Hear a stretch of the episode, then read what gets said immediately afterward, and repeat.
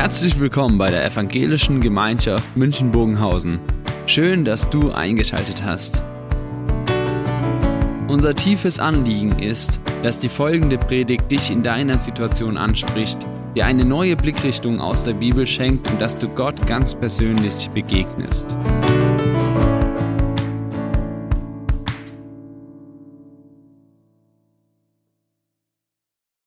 Ja, liebe Gemeinde, unser Thema heißt heute die letzte Chance. Also wenn man so eine neue Chance kriegt oder braucht, hat man ja normalerweise was vergeigt vorher, ja? sonst bräuchte man die neue Chance nicht. Und ich habe mich da gleich an eine Situation in meinem Leben erinnert, so vor circa 13 Jahren, da ist mir klar geworden, dass ich mein Leben ziemlich vergeigt habe. Und ich habe mir gewünscht, ich könnte die Zeit zurückdrehen, so fünf Jahre. Habe auch so gebetet, lieber Gott, lass mich einschlafen und vor, aus, vor fünf Jahren wieder aufwachen. Ja, das ähm, haben wir gedacht, das hat man davon, wenn man zu viel Science-Fiction-Filme schaut, dann, dann betet man so. Ja. Äh, lass, mich, lass mich vor fünf Jahren wieder aufwachen. Und ich habe mir nicht vorstellen können, dass es da irgendwie eine Möglichkeit gibt, dass mein Leben eine positive Wendung nimmt. War einfach nicht mehr vorstellbar. Und ich habe erleben dürfen, dass unser Gott ein Gott der zweiten Chance ist. Er ist ein Gott der zweiten Chance. Darum wird es heute hauptsächlich gehen. Ähm, und es geht aber nicht so, dass er die Zeit einfach zurückdreht und, und uns wieder in einer ganz anderen Welt aufwachen lässt, sondern ähm, im Gegenteil, der Anfang von Gottes zweiter Chance ist ja eher, dass wir die Realität anerkennen, ja, wahrnehmen, Gott hinlegen, ehrlich werden vor ihm, aber er lässt uns dann durch Umkehr und Vergebung neu anfangen und die nächsten Schritte gehen. Heute geht es um den Jona. Ähm, und in der Bibelstelle da kriegt der Jona und die Menschen aus Ninive eine neue Chance und sie nehmen diese Chance auch wahr.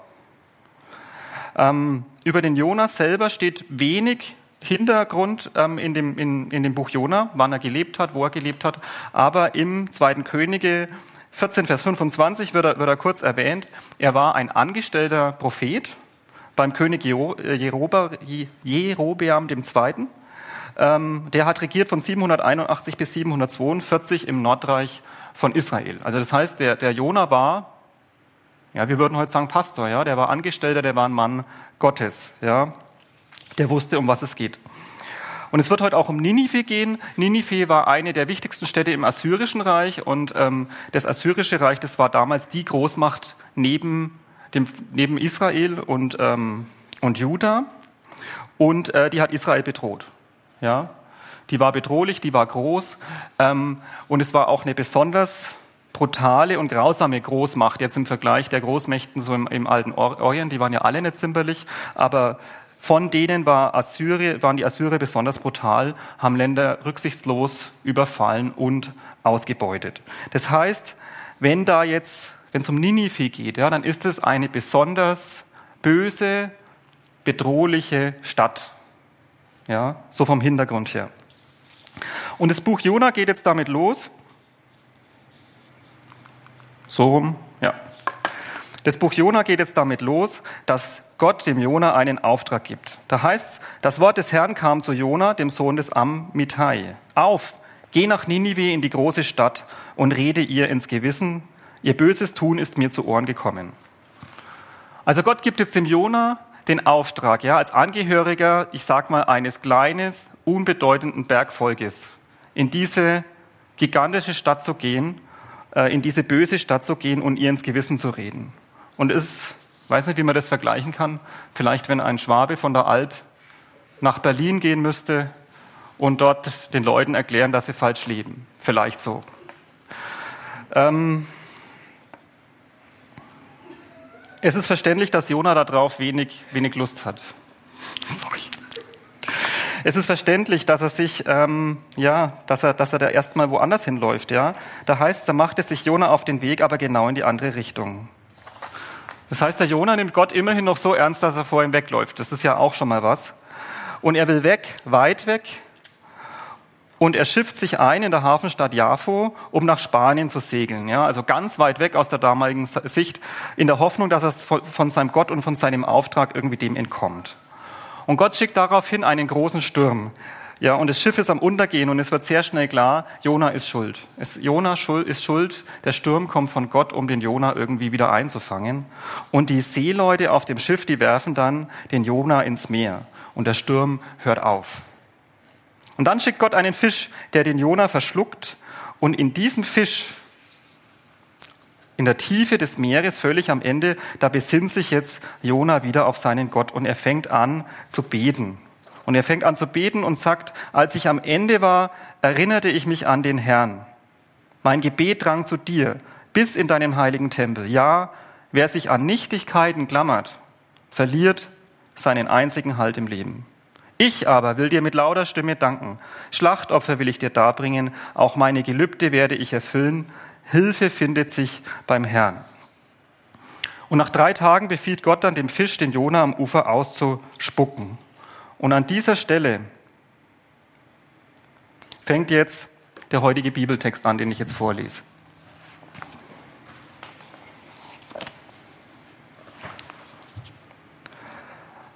Das Wort des Herrn kam zum zweiten Mal zu Jona.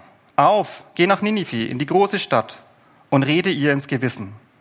Ich werde dir sagen, was du ihr verkünden sollst. Da machte sich Jona auf und ging nach Ninive. Dieses Mal folgte er dem Wort des Herrn. Ninive war aber eine ungeheuer große Stadt. Man brauchte, man brauchte drei Tage, um sie zu durchwandern. Jona wanderte einen Tag in die Stadt hinein und rief, noch 40 Tage, dann wird Ninive zerstört. Da glaubten die Leute von Ninive an Gott. Sie riefen ein Fasten aus und zogen Trauerkleider an, alle ohne Ausnahme. Die Sache kam auch vor den König von Ninive. Der stieg vom Thron und warf seinen König, Königsmantel ab. Er ließ sich ein Trauerkleid bringen und zog es an. Dann setzte er sich in den Staub. Überall in Ninive ließ er ausrufen. Das ist ein Befehl des Königs und seiner Minister. Weder Mensch noch Vieh, weder Rinder noch Schafe sollen etwas essen oder auf die Weide gehen. Nicht einmal Wasser sollen sie trinken. Trauerkleider sollen sie anziehen, Mensch und Vieh. Und sie sollen mit aller Kraft zu Gott rufen. Jeder soll von seinem bösen Weg umkehren und seine Hände von Gewalttaten lassen. Wer weiß, vielleicht ändert Gott seinen Beschluss. Vielleicht tut ihm seine Drohung noch leid und er lässt ab von seinem glühenden Zorn. Dann müssen wir nicht untergehen. Und Gott sah, was die Leute taten. Sie kehrten um von ihrem bösen Weg. Da tat es Gott leid, dass er sie vernichten wollte. Er beschloss, seine Drohung nicht wahrzumachen. Wie geht's weiter? Es geht so weiter, dass sich der Jona vor die Stadt setzt, unter, im Schatten unter einem Baum und wartet darauf, dass Ninive untergeht. Und als es nicht passiert, da ärgert er sich und will am liebsten sterben. Und Gott erteilt ihm dann noch eine Lektion. Er lässt den Baum verdorren und dann ist der Jonas sehr sauer, dass er jetzt wieder in der Sonne sitzt und wünscht sich wieder den Tod. Und dann sagt Gott diesen folgenden Vers. Und das ist so in dem Jona-Buch so der Kernvers. Am Ende, da sagt Gott zu Jona, dir tut dieser Baum leid. Soll dir Ninive mir nicht leid tun? Eine große Stadt mit mehr als 120.000 Menschen. Sie alle wissen nicht, was links und was rechts ist. Dazu kommen noch die vielen Tiere. Sollte es mir da nicht leid tun? Wir beten. Herr, wir danken dir für dein Wort. Und wir möchten dich bitten, ja, dass ich es richtig auslege, dass wir es richtig verstehen. Und wir bitten dich, dass jeder von uns heute was mitnehmen kann für sein persönliches Leben und seinen persönlichen Glauben. Amen. Ja, ich habe heute fünf Sachen, die ich sagen möchte zu dem Thema. Das erste ist, Gott hasst die Sünde und das Böse. Also, Gott sieht die Menschen, das, die Sünde von den Leuten von Ninive. Es ist ihm nicht egal. Er unternimmt was dagegen. Er möchte dieses Böse bestrafen, er will es vernichten, ja, er möchte sogar die bösen Menschen vernichten. Die Bibel sagt ganz klar, dass es die Sünde, dass es das Böse gibt. Und in unserer Gesellschaft ist es ja oft ein wenig anders. Wir haben so die Sünde eigentlich recht wegdefiniert. Ja, wir sagen, solange es keinen anderen stört, was ich mache, ja, und, oder was ein anderer tut, dann ist es okay. Dann ist es mir egal, äh, wenn es keinen stört und es muss dann auch jedem anderen auch egal sein. Ja? Und ähm, auch Gott muss es egal sein, wenn es keinen anderen stört. Und ich bin davon überzeugt, ja, natürlich, dass Sünde immer was ist, was mir schadet, was anderen schadet. Da bin ich auch davon überzeugt. Ich denke auch, dass wir Christen in unserer Tradition vielleicht ja oft viel als Sünde deklariert haben, äh, was eigentlich eher so unsere eigene Meinung waren. Ja, dass wir oft unsere eigene Verständnis, was jetzt Sünde ist, anderen übergestülpt haben. Ich bin auch davon überzeugt, dass es nicht unsere Hauptaufgabe ist, als Christen jetzt die Sünden von anderen Menschen und von anderen Christen ja aufzuzeigen, zu kommentieren und zu verurteilen. Ähm, was früher auch leider oft passiert ist. Aber auf der anderen Seite sagt die Bibel ganz klar, dass es das Böse gibt, dass es die Sünde ist, gibt. Und Sünde ist nicht nur was, was jetzt an anderen stört. Ja, Sünde ist auch immer Sünde gegen Gott. Denken wir an den Josef, der äh, verführt wird von der Frau des Potiphar und dann sagt, wie könnte ich da ein so großes Unrecht begehen und mich gegen Gott stellen? Also er sieht, wenn ich jetzt diese Sünde begehe, diesen Ehebruch, dann stelle ich mich auch gegen Gott und gegen seine Gebote. Gott sagt, was Sünde ist und nicht wir. Letztendlich. Ja. Und Sünde hat auch immer so eine Abwärtsdynamik. Ja. Sünde zieht oft andere Sünden nach sich. Sie packt uns, ja, sie lässt uns nicht los, sie zieht uns nach unten. Das ist das Wesen der Sünde und das gibt's. Um Gott ist diese Sünde nicht egal. Er ist kein Lari-Fari-Gott. Ja, er könnte jetzt auch sagen, mich in meinem Thron oben, mich stört's ja nicht. Ja, mir ist wurscht, was die Menschen treiben. Ich mache, was ich will. So ist er nicht, weil das ist ja auch keine Liebe. Das ist auch keine Gnade. Das ist auch keine Vergebung. Also Gottes Liebe und Gnade und Vergebung besteht ja gerade darin, dass es ihm nicht egal ist. Ja, dass ihm die Sünde richtig, richtig stört ja, dass er sie vom ganzen Herzen hasst und dass er sie ja trotzdem uns vergibt, ja, dass er sogar sein Sohn für unsere Sünde gestorben ist, ja, dass er die Sünde selbst bezahlt. Das zeigt ja eigentlich, dass es ihm nicht egal ist, ja. Das zweite, Gott ist allmächtig. Gott ist allmächtig. Also das Jona-Buch bezeugt unseren Gott als allmächtigen Gott. Ja, er kann, wenn er möchte, die riesige Stadt Ninive vernichten. Er hat Macht über die Natur. Ja, er kann den Sturm schicken. Er kann dem Fisch sagen, was er tun soll.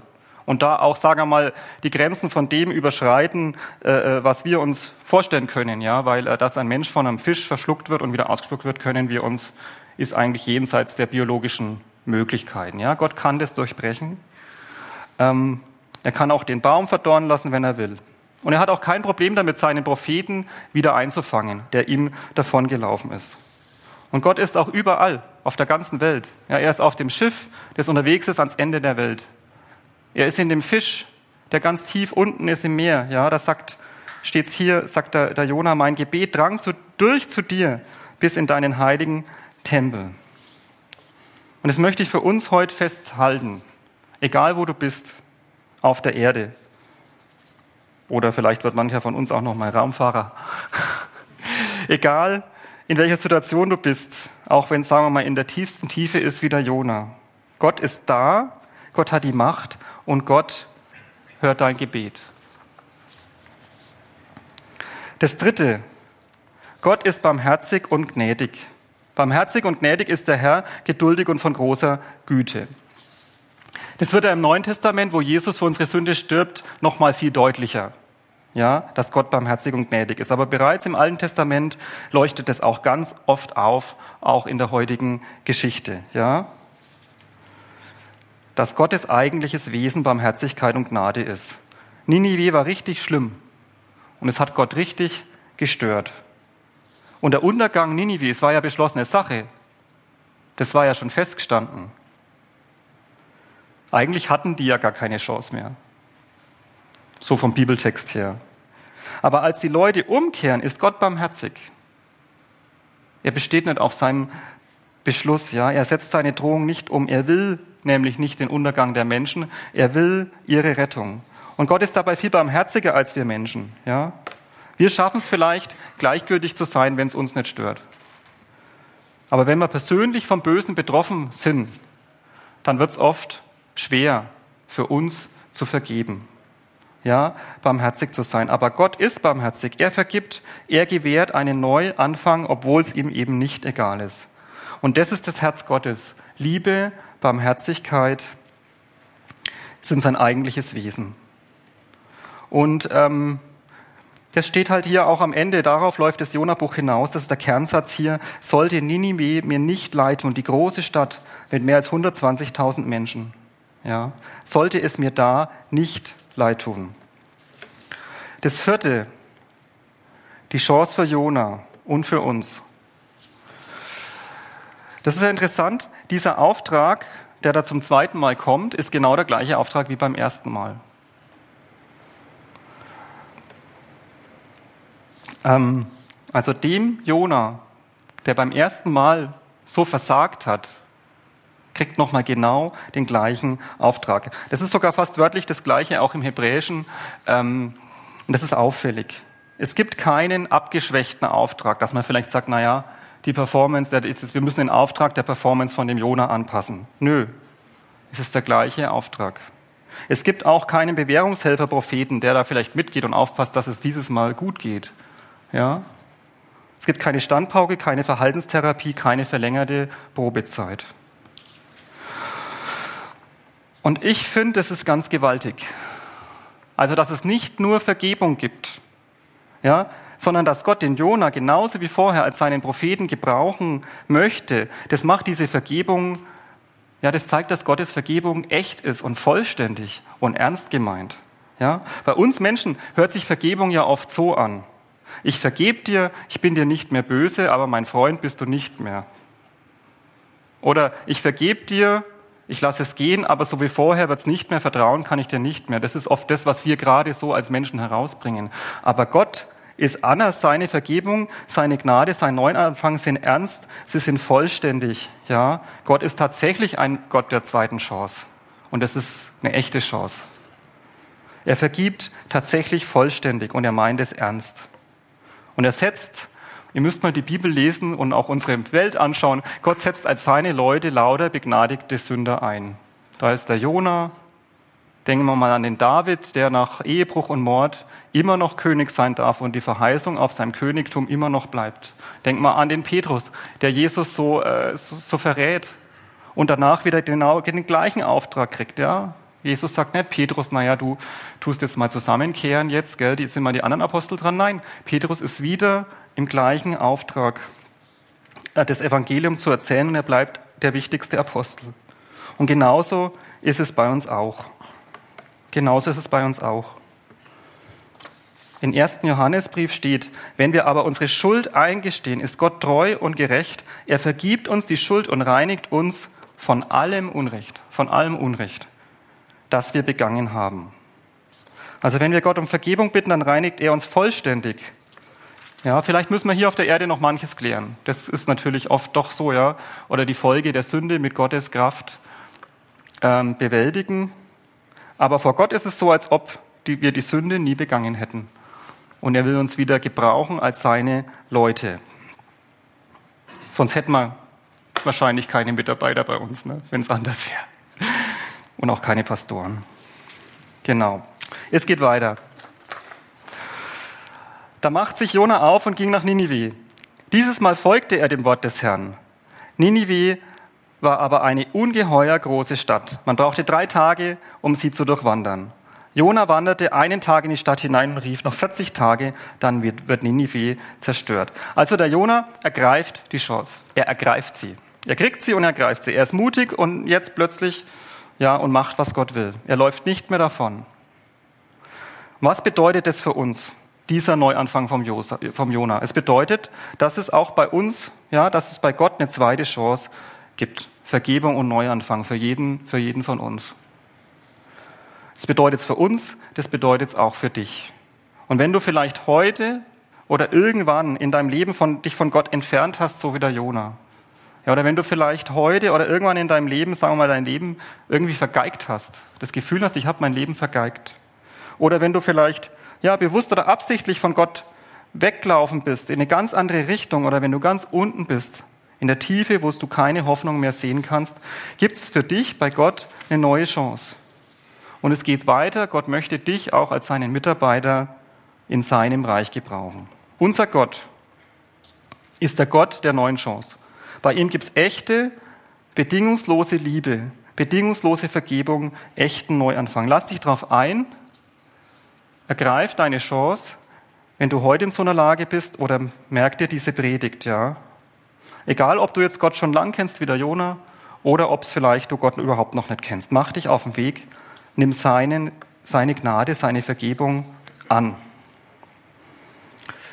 Das nächste, die Chance für Ninive. Jetzt passiert was ganz Erstaunliches. Da steht, da glaubten die Leute von Ninive an Gott. Also die kehren geschlossen um. Und das können wir uns heute eigentlich nicht mehr vorstellen. Ja? Also wenn ich mir jetzt vorstelle, es predigt einer und da kehren alle um. Und trotz alledem gibt es das und gab es das ja auch in unserer Geschichte schon, Erweckungszeiten, wo sich sehr, sehr viele Menschen bekehrt haben. Das gibt's.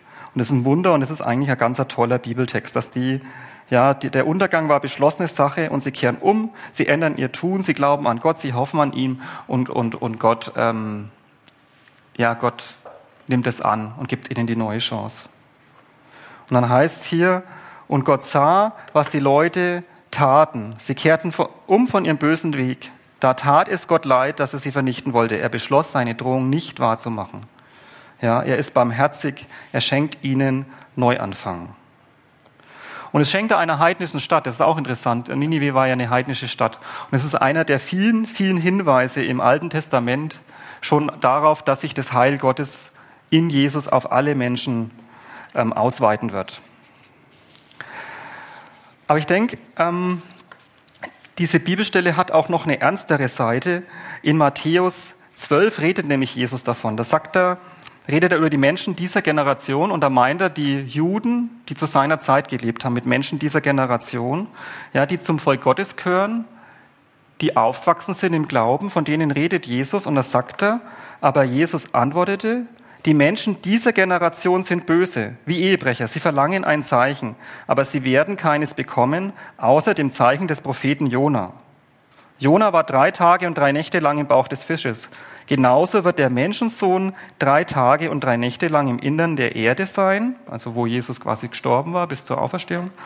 Am Tag des Gerichts werden die Menschen von Ninive auferstehen, zusammen mit dieser Generation.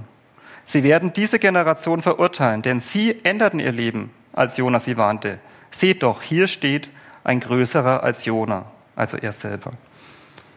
Also Jesus stellt diese Menschen von Ninive als Vorbild dar. Er sagt, die haben eingesehen, dass sie auf dem falschen Weg waren.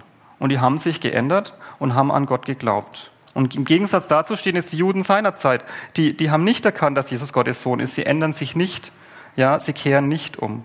Und jetzt sagt Jesus, bei der Auferstehung werden diese Heiden aus Ninive besser dastehen als die Juden, die ihn ablehnen. Und ich frage mich, was können wir davon auch lernen für uns?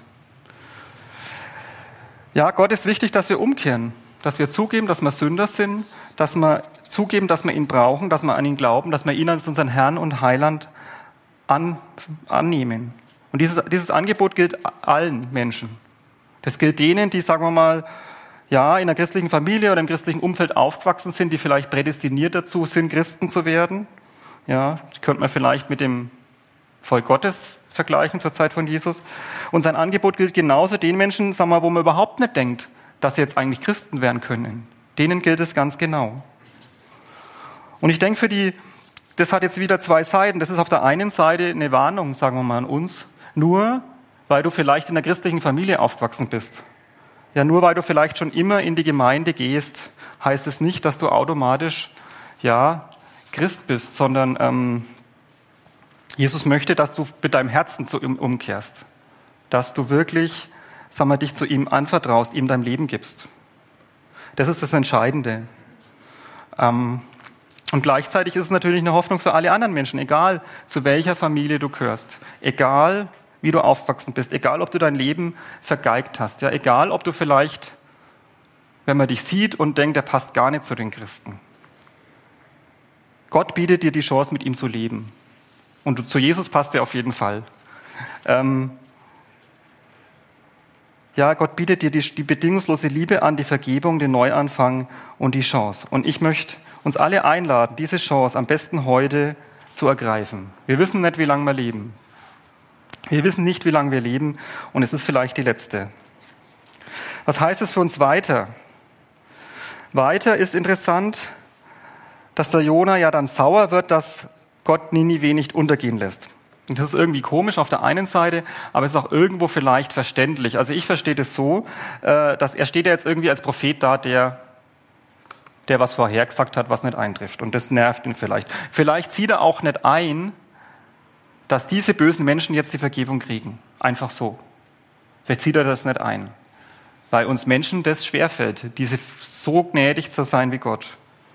Und er übersieht dabei völlig, dass er selber, der Jona, ja auch eine neue Chance bekommen hat, ja, und auch ausschließlich aus Gottes Gnade lebt.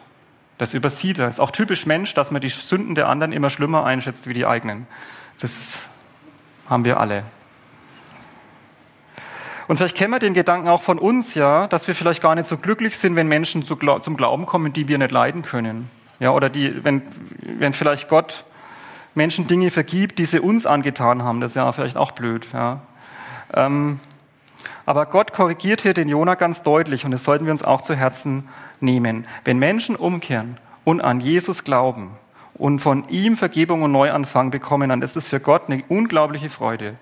Das ist was Wunderbares. Und ähm, wir sollten uns vornehmen, dass wir uns auch darüber freuen wollen. Immer, egal wer es ist. Und auch wenn zuerst vielleicht das Gefühl aufsteigt, was der Sünder soll jetzt Christ sein, dass wir uns sagen, nee, dieser Mensch ist von Gott geliebt und er hat genau das Gleiche. Und ich bin, ja, und ich freue mich drüber, ich will mich drüber freuen, dass der zum Glauben kommt und dass wir uns bewusst machen, dass wir selber auch Sünder sind, ja. Und alle ausschließlich aus der Gnade und Vergebung Jesu leben. Auch wenn wir es uns vielleicht, ja, vielleicht aufgrund unserer christlichen Erziehung oder aufgrund von Glück ja einfach nicht so anmerkt, dass wir diese Vergebung auch so dringend brauchen wie die anderen. Ähm in Römer 3 steht, alle sind schuldig geworden und haben keinen Anteil mehr an der Herrlichkeit. Sie verdanken es also allein seiner Gnade. Ja, allein seiner Gnade, dass sie von Gott als gerecht angenommen werden. Er schenkt es ihnen aufgrund der Erlösung, die durch Christus Jesus geschehen ist. Also lasst uns nicht überheblich sein und stolz. Lasst uns nicht überheblich auf die Welt oder die Nichtchristen oder vielleicht auf andere Christen runterschauen, auf keinen Fall, sondern uns demütig bewusst sein, dass auch wir ausschließlich aus Gottes Gnade leben und ihm dafür dankbar sein. Und lasst uns von Herzen freuen, wenn Menschen zum Glauben kommen, egal wer. Ja. Und auch wenn sich einer ja, auch wenn wir vielleicht das Gefühl haben, naja, wer weiß, wie lange das anhält, lasst uns trotzdem darüber freuen und lasst uns eine Gemeinde bleiben. Ich finde, wir sind schon, finde ich jetzt, ist ganz gut, aber bleiben und immer mehr werden, wo jeder kommen kann oder wo jeder äh, willkommen ist, auch wenn er jetzt erst einmal nicht so zu uns passt. Ja, das finde ich wichtig. Also, Zusammenfassung. Gott hasst die Sünde und das Böse und gleichzeitig ist er barmherzig und gnädig. Und wenn, wenn Menschen umkehren und an ihn glauben, dann vergibt er ihnen gerne. Und seine Vergebung, Gnade und Treue gelten und sind unendlich groß. Und darum ist Gott der zweiten Chance. Und diese neue Chance gilt auch dir. Egal, ja, ob du Gott noch gar nicht kennst oder schon lange, egal in welcher Situation du bist. Und wenn du heute seine Stimme hörst, ergreif die Chance. Ergreif die Chance am besten jetzt. Und wenn du irgendwann mal in deinem Leben am Ende bist, und denkst, jetzt bräuchte ich die neue Chance, dann denk an die heutige Predigt und ergreif sie dann. Bei unserem Gott gibt es keine hoffnungslosen Fälle. Ich möchte schließen mit dem wunderschönen Bibelvers aus Jeremia 29, Vers 11. Das sagt Gott, denn ich weiß wohl, was ich für Gedanken über euch habe, spricht der Herr. Gedanken des Friedens und nicht des Leides, dass ich euch gebe Zukunft und Hoffnung. Amen. Wir haben jetzt eine Stille, wo wir über die Predigt nachdenken und beten können.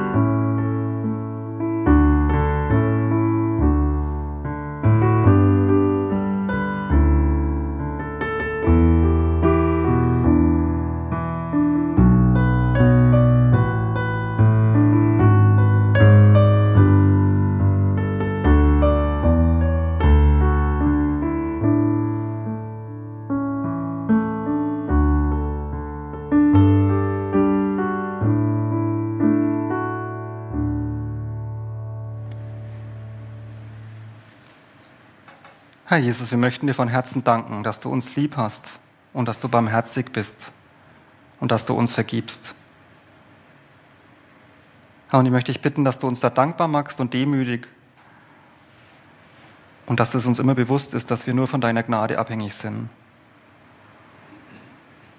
Und wir danken dir auch, dass du uns immer wieder eine neue Chance im Leben gibst. Und wir möchten sie ergreifen.